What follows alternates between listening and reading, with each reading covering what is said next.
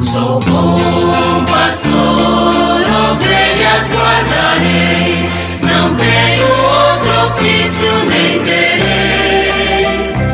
Quantas vidas eu tiver, eu lhes darei.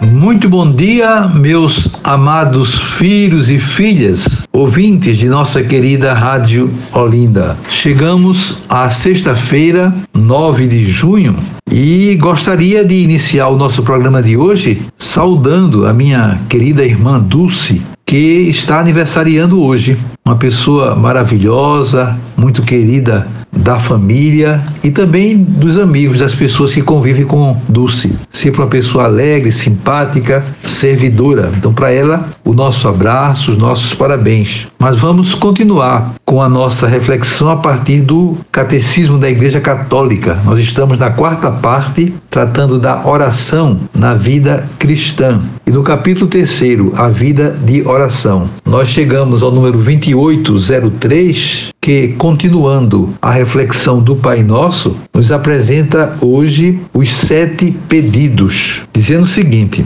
depois de nos ter colocado na presença de Deus, nosso Pai, para adorá-lo, amá-lo e bendizê-lo, o Espírito Filial faz subir de nossos corações sete pedidos, sete bênçãos. Os três primeiros, mais teologais, nos atraem para a glória do Pai. Os quatro últimos, como caminhos para Ele, colocam nossa miséria diante de Sua graça. Um abismo grita a outro abismo conforme está no Salmo 42, versículo 8. A primeira série de pedidos nos leva a Ele, por Ele, vosso nome, vosso reino, vossa vontade. É próprio do amor pensar primeiro naquele que amamos. Em cada um destes três pedidos, não nos mencionamos, mas o que se apodera de nós é o desejo ardente, a angústia,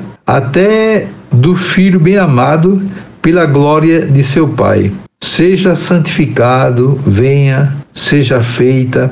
Essas três súplicas já foram atendidas pelo sacrifício do Cristo Salvador, mas se elevam doravante na esperança para seu cumprimento final, enquanto Deus ainda não é tudo em todos. A segunda série de pedidos desenrola-se no ritmo de certas epicleses eucarísticas. É a apresentação de nossas expectativas e atrai o olhar do Pai das misericórdias. Sobe de nós e nos diz respeito desde agora neste mundo. Dai-nos, perdoai-nos, não nos deixeis, livrai-nos. O quarto e o quinto pedidos referem-se à nossa vida como tal, seja para alimentá-la, seja para curá-la do pecado.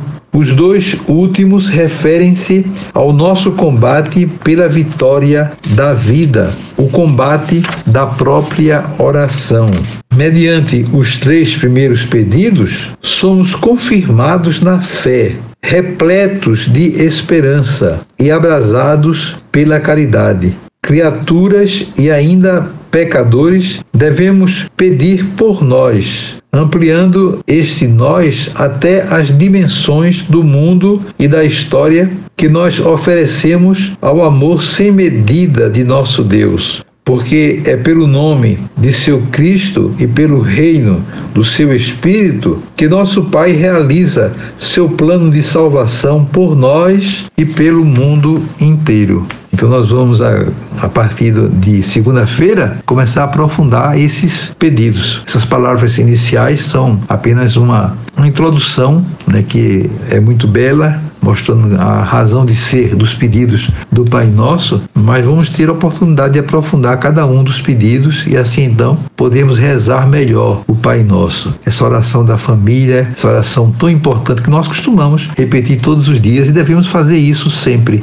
né? porque realmente o Pai Nosso é a oração que Jesus nos ensinou. Eu desejo a todos vocês um dia maravilhoso, um final de semana muito bom e segunda-feira, se Deus quiser, voltaremos a nos encontrar. Sobre todos e todas venham as bênçãos do Pai, do Filho e do Espírito Santo.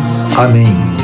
Sou bom pastor, ovelhas guardarei, não tenho outro ofício nem terei. Quantas vidas eu tiver.